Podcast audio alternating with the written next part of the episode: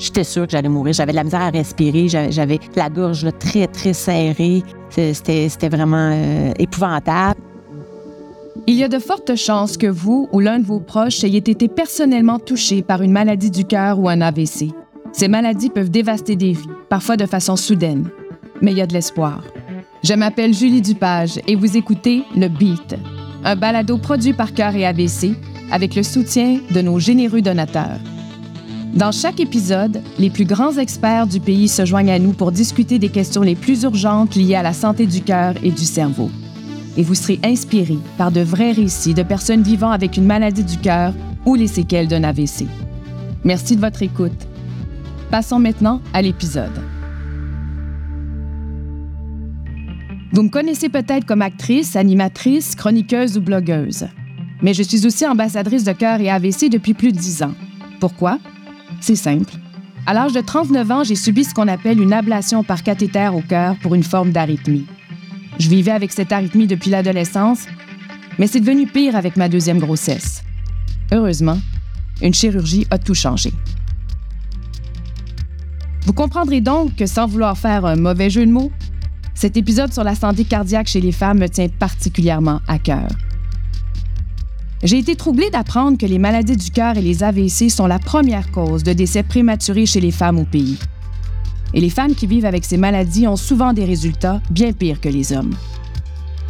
On peut donc se demander comment ça se fait.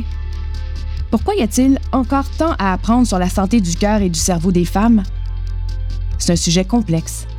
Mais une chose est claire, les femmes sont différentes des hommes.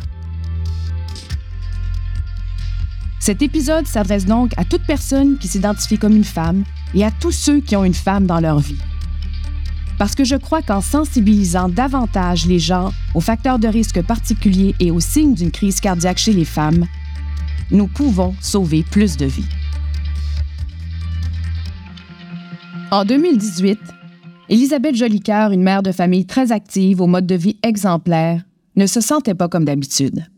Ça a été une année où j'étais excessivement fatiguée. Ça a commencé par une, fatigue extrême, mais euh, fatigue où euh, j'avais de la misère à faire mes, journées, puis je me disais toujours, mon Dieu, comment je vais finir la semaine? Puis je, je, me, voyais même pas, euh, j'en parlais souvent à mon mari, puis je me disais, je, je me vois même pas vieillir, je me vois même pas avoir 50 ans. Je suis tellement fatiguée, je comprends pas ce qui se passe. Elisabeth subissait de forts épisodes de tachycardie, une forme d'arythmie. Alors qu'elle était au volant de sa voiture, ses battements cardiaques ont monté entre 140 et 150 par minute. Pourtant, elle se sentait calme et ne semblait pas avoir d'autres symptômes. Quand elle est arrivée aux urgences, les médecins l'ont prise en charge et ont passé des tests. Puisque tous les marqueurs sanguins étaient normaux, les médecins ont conclu que c'était probablement du stress ou de l'anxiété. Mais l'anxiété, Elisabeth connaissait bien ça. J'ai un trouble anxieux avec trouble panique, OK? Donc, depuis euh, très jeune âge, moi, je fais des, attaques de panique. Et, là, ce genre de symptômes-là, je, savais très bien que ce n'était pas une crise de panique. Je voyais la différence. Ces épisodes de tachycardie lui sont arrivés trois fois dans l'espace de trois mois. La troisième fois que ça s'est passé, que je me suis rendue à l'urgence, j'étais au gym et je venais de finir de faire mon cardio. Donc, euh, là, les ambulanciers sont venus me chercher euh, vraiment, là, littéralement, dans la salle de gym. J'étais sûre que j'allais mourir. J'avais de la misère à respirer. J'avais la gorge très, très serrée. C'était vraiment euh, épouvantable. Heureusement pour Elisabeth, un médecin a eu des soupçons. L'urgentologue n'a pas aimé cette, cette convergence-là là, entre la tachycardie puis le fait que, que je venais de terminer mon, mon, mon entraînement de cardio. Alors, euh, lui, il, m'a écouté un petit peu plus. Il dit Décrivez-moi encore vos symptômes. comment la tachycardie a commencé? Puis lui, il disait Il dit Ouais, je pense là, que c'est. Je pense à 90% que oui, ça pourrait être l'anxiété, mais il y a un petit 10% qu'on pourrait. On va creuser. On va creuser. Je vais, je, vais vous référer en, cardiologie, puis euh, on va voir. Ça a pris deux mois avant qu'on la rappelle pour passer une échographie cardiaque. Elisabeth elle-même ne sentait plus l'urgence puisqu'elle était convaincue qu'elle était en très bonne forme.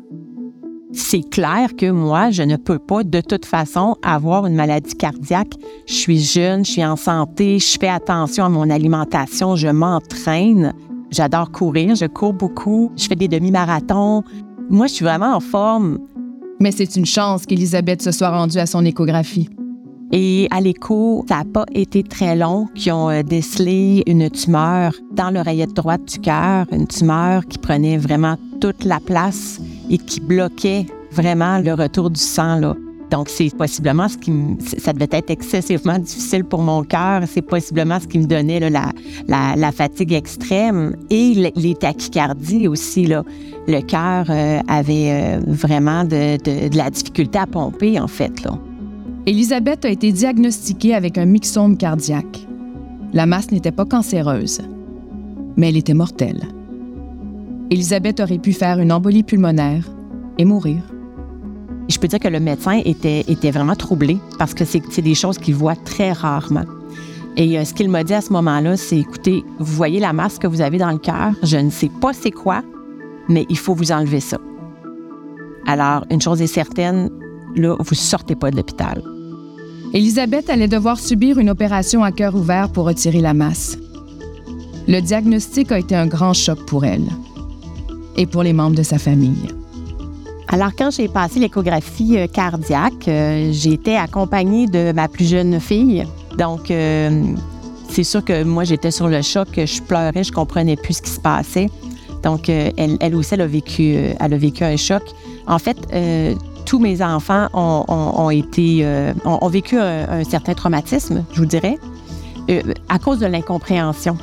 Hein? Ça, c'était quelque chose qui pouvait pas arriver à, maman, la sportive, l'athlète.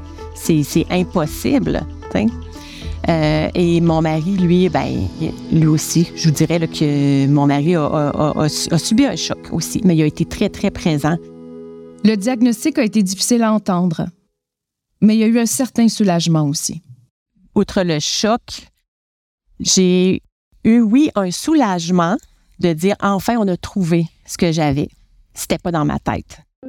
Au bout de deux jours, Elisabeth a été transférée dans un centre hospitalier spécialisé en cardiologie où elle a subi une opération à cœur ouvert pour retirer la masse qui était profondément ancrée dans son cœur. Au lendemain de l'opération, par contre, mon chirurgien cardiaque a été euh, en mesure de me dire c'est beau, c'est enlevé, j'ai bien fait mon travail, je suis content. Maintenant, vous n'avez plus de maladie. L'histoire d'Elisabeth s'est bien terminée. Mais comment ça se fait qu'elle ait dû se rendre à l'hôpital à trois reprises avant qu'on découvre la tumeur dans son cœur? Ce retard est probablement dû à un manque de sensibilisation à la santé cardiaque et cérébrale des femmes.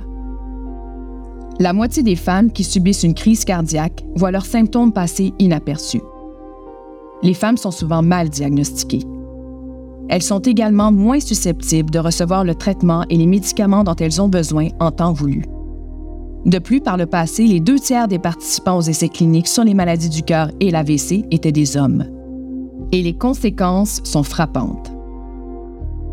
Il existe de multiples facteurs qui contribuent à ce problème.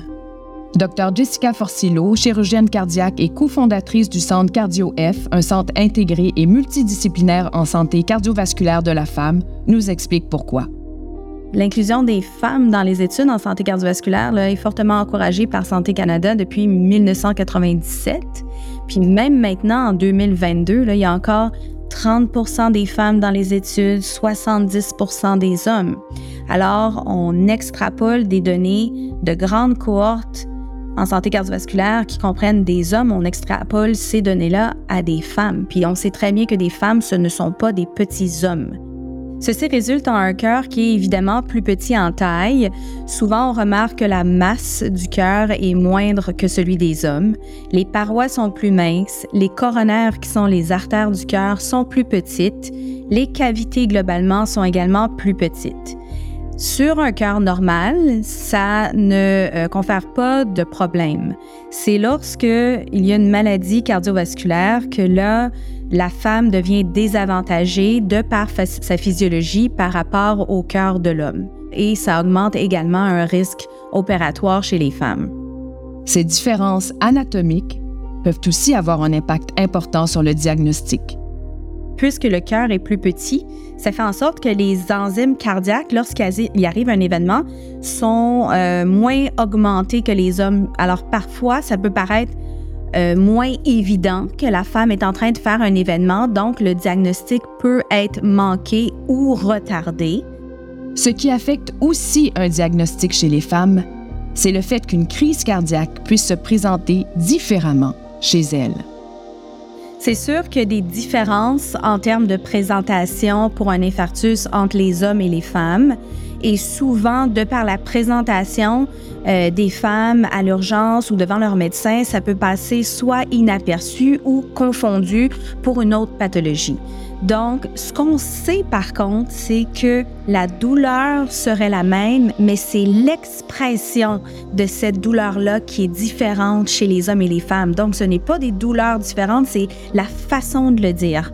Donc, euh, les femmes, c'est ça, la, la présentation hollywoodienne du serment dans la poitrine, Bon, mais les femmes vont peut-être dire j'ai une pesanteur, j'ai un inconfort, et c'est souvent accompagné de d'autres euh, symptômes qui, peuvent être confondants avec d'autres pathologies, dont des bouffées de chaleur, une sudation, une fatigue, une douleur qu'elles décrivent plus euh, au niveau de l'abdomen, ce qui peut passer pour une indigestion, ou des, des, symptômes qui peuvent passer comme des symptômes de stress uniquement.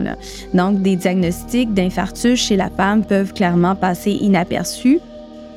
Non seulement un diagnostic peut être manqué par un médecin par un manque de connaissances, mais les femmes ont aussi tendance à minimiser leurs propres symptômes.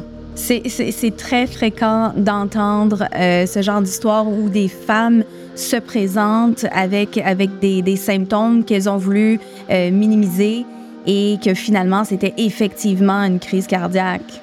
On pense que c'est de la fatigue, on pense que c'est du stress, on pense que c'est relié à, nos activités de la vie quotidienne. Mais c'est justement ça qu'il faut pas faire. Il faut, il faut pas minimiser nos symptômes, puis il faut être pris au sérieux, aller à l'urgence, puis dire il y a quelque chose qui va pas là. Je me connais, puis il y a vraiment quelque chose qui va pas en ce moment. Le fait de ne pas minimiser les symptômes et d'avoir confiance en ce que notre corps ressent, c'est justement ce qui peut sauver la vie d'une femme. Elisabeth Jolicoeur l'a constaté par son propre vécu. J'ai décidé de partager mon expérience parce que euh, ce qui m'a sauvée, c'est, c'est vraiment de, de me faire confiance.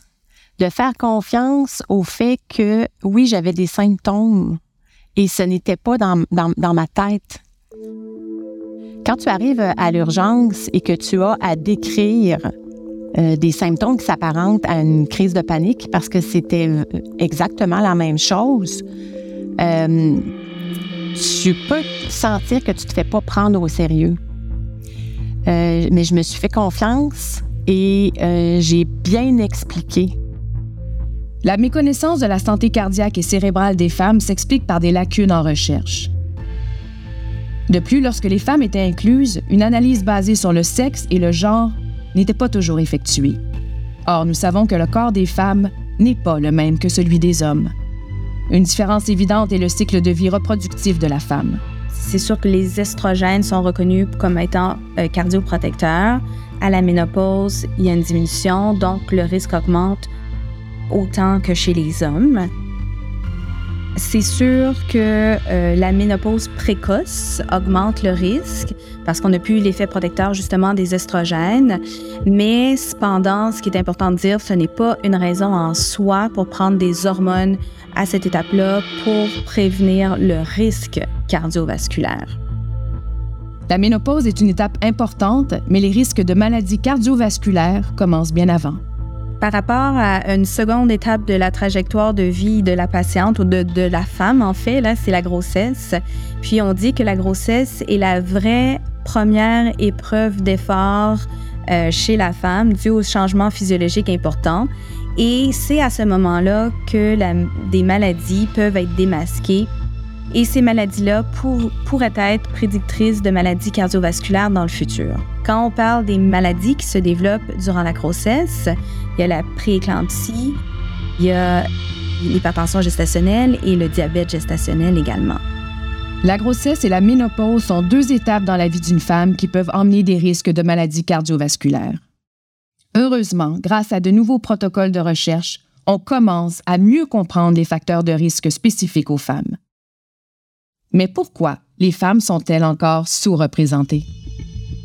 Le fait que les femmes ne sont pas ne, sont incluses en minorité dans des études qui euh, évaluent euh, le risque de la maladie cardiovasculaire ou des femmes qui ont eu des événements cardiovasculaires et des hommes, on, ne connaît pas vraiment les raisons pourquoi. C'est sûr qu'on demande aux femmes maintenant, dans les études qu'on fait, si elles refusent d'être euh, incluses dans une étude, quelles sont les raisons d'eux. Euh, les femmes sont plus occupées. C'est une des raisons qu'elles nous mentionnent. Donc, elles n'ont pas le temps de se déplacer ou de participer ou de prendre le temps d'être incluses dans ces études-là. Les rôles liés au genre et les attentes associées aux femmes peuvent créer des obstacles supplémentaires à leurs soins et à leur soutien. Par contre, si les femmes ne sont pas incluses, on ne pourra pas trouver les réponses à nos questions. Afin de combler ce manque, Dr Jessica Forcillo nous propose une solution pertinente. Ce qui est intéressant, c'est euh, il y a, euh, y a une, société qui a regardé à euh, des essais cliniques ou des études cliniques dont euh, l'investigateur principal était une femme.